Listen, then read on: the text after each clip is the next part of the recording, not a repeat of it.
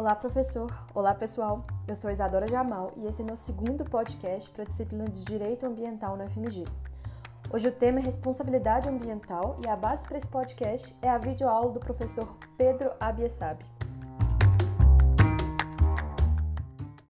Constituição Federal de 1988 dispõe em seu artigo 225, parágrafo 3 que, abre aspas, as condutas e atividades consideradas lesivas ao meio ambiente sujeitarão os infratores, pessoas físicas ou jurídicas, a sanções penais e administrativas, independentemente da obrigação de reparar os danos causados. Fecha aspas.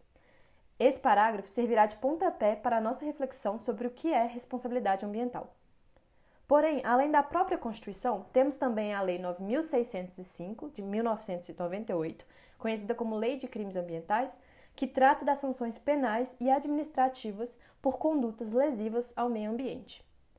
Já o Decreto 6.514 de 2008 não só abarca sanções, como elenca um rol de infrações administrativas ambientais e estabelece o processo administrativo federal para apuração dessas infrações. Ou seja, a ideia geral é que a pessoa que infringe alguma norma ambiental deve ser responsabilizada por isso, independentemente de causar ou não dano concreto ao meio ambiente. Mas, caso haja dano, o sujeito tem o dever de reparar integralmente o prejuízo causado, conforme estabelece a Política Nacional do Meio Ambiente.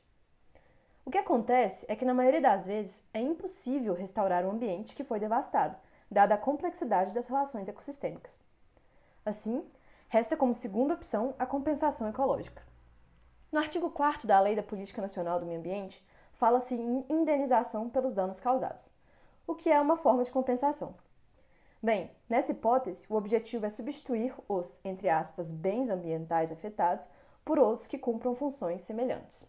Quando falamos em restauração e compensação ambiental, estamos falando de responsabilidade ambiental civil.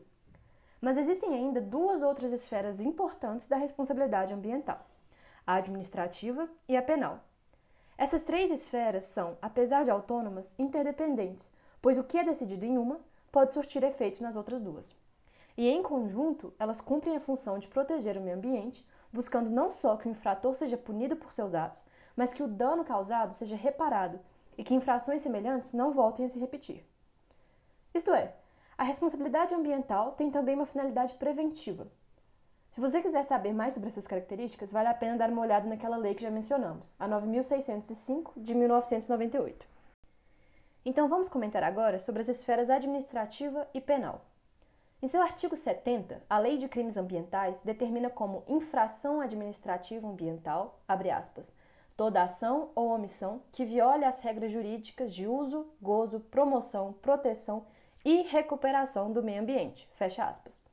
Na esfera administrativa, portanto, basta o descumprimento de uma norma para que o infrator seja responsabilizado. Esse processo vai se dar no próprio órgão ambiental responsável por fiscalizar a atividade, a exemplo do IBAMA, no âmbito federal e pode resultar em sanções como multas, apreensão de produtos, embargo de obras ou atividades, suspensão de licenças, etc. De forma semelhante, a responsabilidade penal também não depende de dano ambiental consolidado, pois pune inclusive condutas que geram um risco considerável ao meio ambiente. Ou seja, na esteira de princípios como da prevenção e precaução ou do poluidor pagador, a pessoa física ou jurídica que descumprir a legislação ambiental penal estará sujeita a graves sanções, que vão de multas ao encarceramento. É interessante notar, por fim, que a esfera penal é aquela com maior poder de influência sobre as outras, pois a partir do momento em que a existência de um crime e seu autor forem reconhecidos, essas questões não voltarão a ser debatidas no processo civil.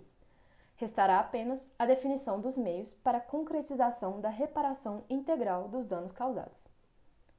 Bom, por hoje é só. Obrigado pela atenção e até a próxima!